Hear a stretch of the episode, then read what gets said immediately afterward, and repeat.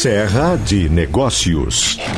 E deixa eu antecipar uma programação que vai marcar a próxima semana, que é a NT Expo. Por que, que é interessante essa feira que ocorre em São Paulo entre os dias 28 de fevereiro e 2 de março?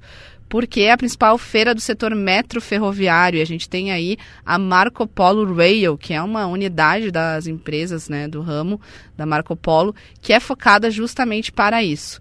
Nessa edição, a companhia vai levar novamente o modelo Próspera em tamanho real, com o interior nas configurações intercidades urbanas. Inclusive, eu fui esses tempos na Marco Polo e consegui entrar dentro né, deste modelo.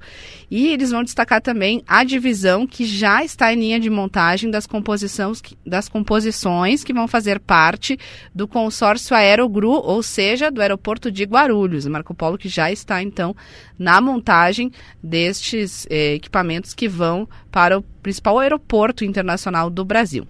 Além disso, no dia 2 de março, o gerente executivo da Marco Polo Rail, Petras Amaral dos Santos, ele vai apresentar o case da companhia para falar da importância da indústria nacional nos futuros projetos ferroviários do país.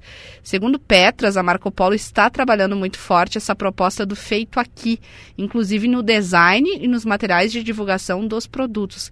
Então a gente não tem mais só ônibus, né? A gente tem agora trem, a gente tem aí o, o People Mover, né? Como é, é chamado, esse que vai ser fornecido para o aeroporto de Guarulhos. E não é só feito aqui para vender nacionalmente, né? Para que a gente não vá buscar, né? Que muitas vezes a gente vê em metrô, são empresas de fora, muito grandes.